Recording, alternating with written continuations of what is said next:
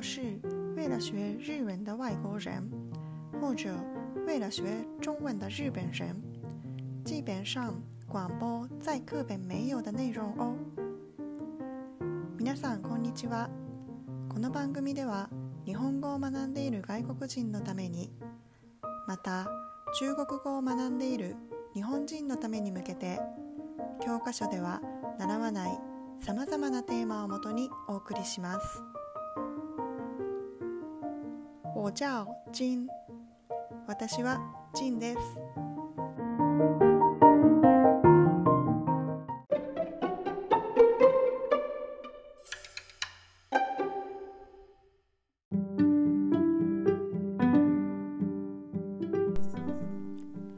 那我们开始喽。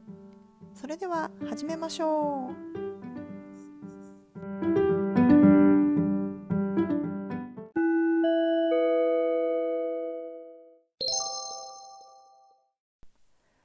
我先用不流利的中文说哦。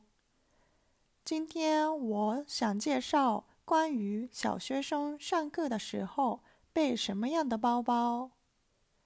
大家小学生的时候背着什么样的包包上学呢？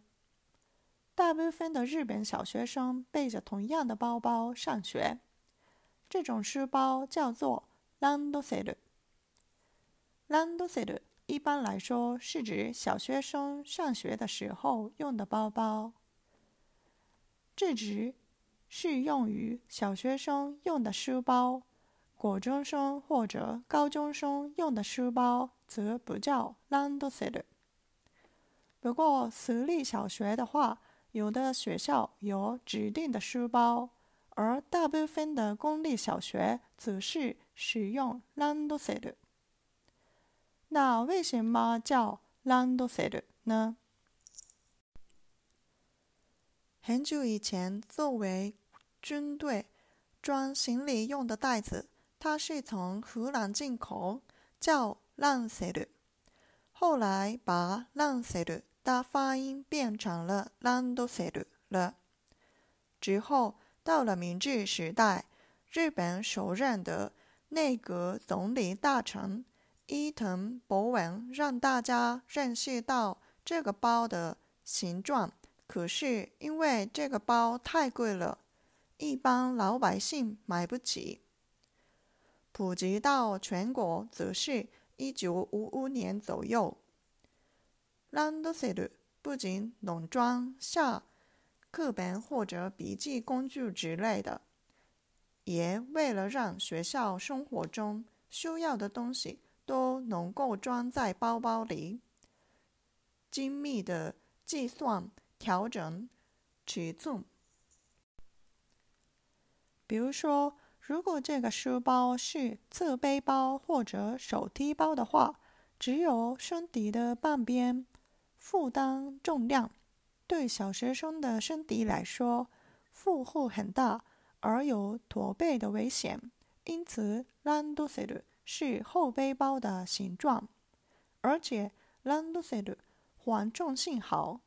如果小朋友向后面跌倒的时候，ランドセル也能保护小孩的头。如果发生地震的时候，它也能够保护头不被掉下来的东西打伤。它也是一种保护工具。为了让小孩能够避免。 遭遇危险的状况，这个包下了很多的功夫设计。近年，ランドセル的设计性也受到关注。以前，男孩是背黑色的包包，女孩是背红色的包包。但以性别自由的观点来看，现在有各种颜色的包，不论是男生还是女生。 用什么颜色的包包都可以。还有最近还贩卖跟闺蜜时任联名款的包包呢。ランドセル只是日本的文化吗？跟你的国家有没有不一样的地方呢？それでは日本語で話します。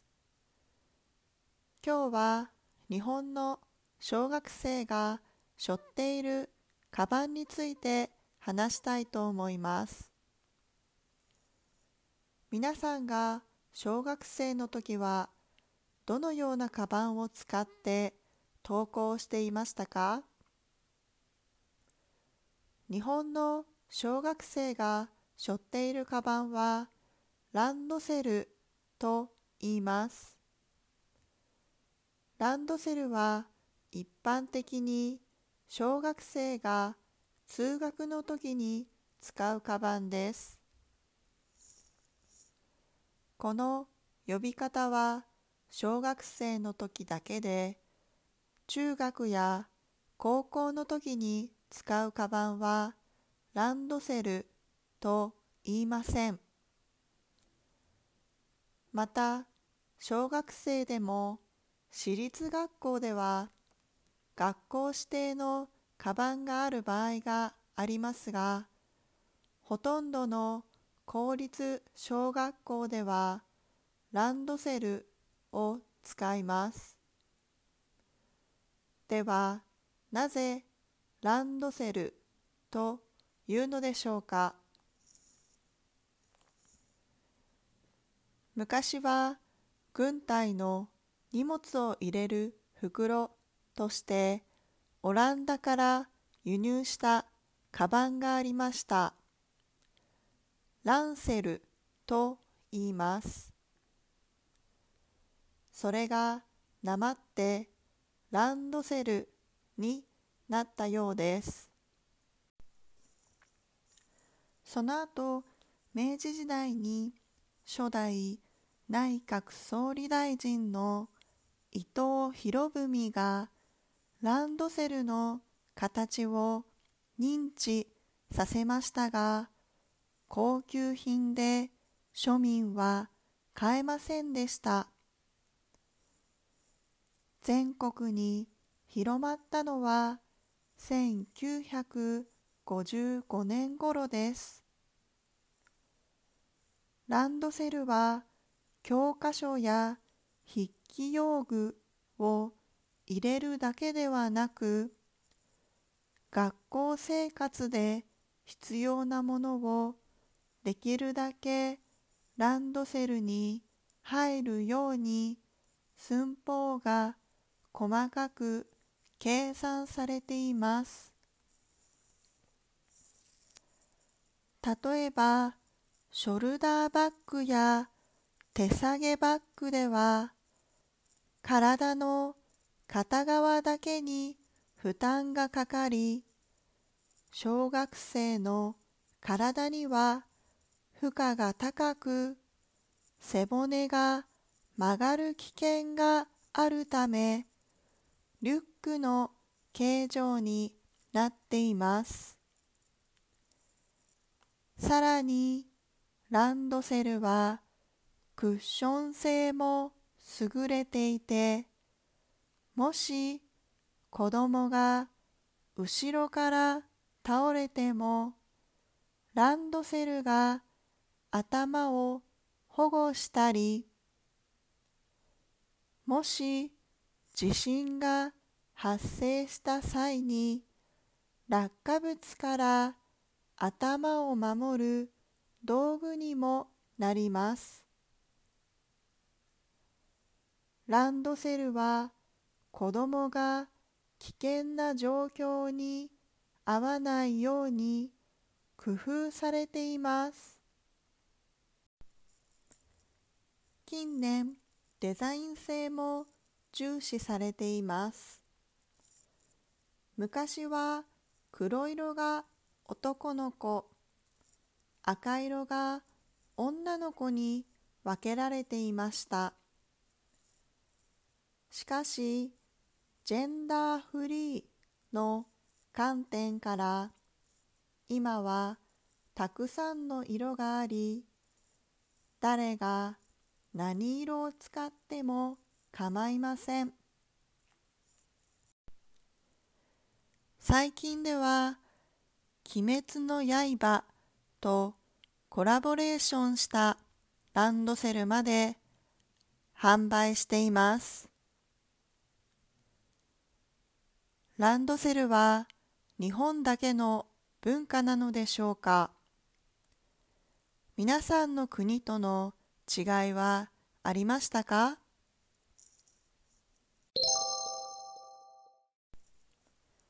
那最後我用两个语言交换说哦。それでは最後に中国語と日本語を交互に話します。今天我想介绍关于小学生上课的时候背什么样的包包。今日は日本の小学生が背負っているカバンについて話したいと思います。大家小学的时候背着什么样的包包上学呢？皆さんが小学生の時はどのようなカバンを使って登校していましたか？大部分的日本小学生背着同样的包包上学，这种书包叫做ランドセル。日本の小学生が背負っているカバンはランドセルと言います。ランドセル一般来说是指小学生上学的时候用的包包。ランドセルは一般的に小学生が通学の時に使うカバンです。这指适用于小学生用的书包。国中生或者高中生用的书包则不叫ランドセル。この呼び方は小学生の時だけで、中学や高校の時に使うカバンはランドセルと言いません。不过，私立小学的话，有的学校有指定的书包，而大部分的公立小学则是使用ランドセル。また、小学生でも私立学校では学校指定のカバンがある場合がありますが、ほとんどの公立小学校ではランドセルを使います。那为什么叫ランドセル呢？では、なぜランドセルというのでしょうか？很久以前，作为军队装行李用的袋子，它是从荷兰进口，叫ランセル。昔は軍隊の荷物を入れる袋としてオランダから輸入したカバンがありました。ランセルと言います。后来把ランセル的发音变成了ランドセル了。それがなまってランドセルになったようです。之后，到了明治时代，日本首任的内阁总理大臣伊藤博文让大家认识到这个包的形状。可是因为这个包太贵了，一般老百姓买不起。その後、明治時代に初代内閣総理大臣の 伊藤博文がランドセルの形を認知させましたが、高級品で庶民は買えませんでした。普及到全国则是1955年左右。全国に広まったのは1955年頃です。ランドセル不仅能装下课本或者笔记工具之类的，也为了让学校生活中需要的东西都能够装在包包里，精密的计算调整尺寸。ランドセルは教科書や筆記用具を入れるだけではなく、学校生活で必要なものをできるだけランドセルに入るように寸法が細かく計算されています。 比如说，如果这个书包是侧背包或者手提包的话，只有兄弟的半天负担重量，对小学生的身体来说负荷很大，而有驼背的危险。因此，ランドセル是后背包的形状。例えば、 ショルダーバッグや手提げバッグでは、体の片側だけに負担がかかり、小学生の体には負荷が高く、背骨が曲がる危険があるため、リュックの形状になっています。而且，ランドセル缓重性好。如果小朋友向后面跌倒的时候，ランドセル也能保护小孩的头。さらに、ランドセルはクッション性も優れていて、もし子供が後ろから倒れても、ランドセルが頭を保護したり、如果发生地震的时候，它也能够保护头，不被掉下来的东西打伤。它也是一种保护工具。 もし地震が発生した際に落下物から頭を守る道具にもなります。为了让小孩能够避免遭遇危险的状况，这个包下了很多的功夫设计。ランドセルは子供が危険な状況に合わないように工夫されています。今年ランドセル的设计性也受到关注。近年、ランドセルのデザイン性も重視されています。以前，男孩是背黑色的包包，女孩是背红色的包包。昔は黒色が男の子、赤色が女の子に分けられていました。但以性别自由的观点来看，现在有各种颜色的包，不论是男生还是女生，用什么颜色的包包都可以。しかし、ジェンダーフリーの観点から、今はたくさんの色があり、誰が何色を使っても構いません。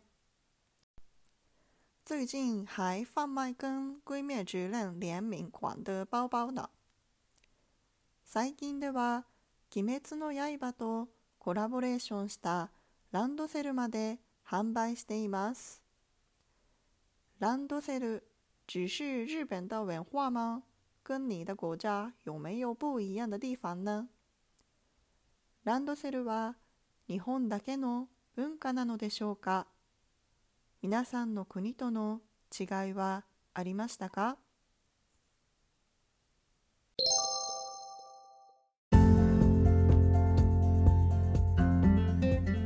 今天就到这边哦。では今日はここまで。如果觉得这个频道内容不错的话，请订阅我的频道哦。もしご興味がありましたら。チャンネル登録をお願いします。ご視聴いただきありがとうございました。またお耳にかかりましょう。シェシェシャツジェロバイバイ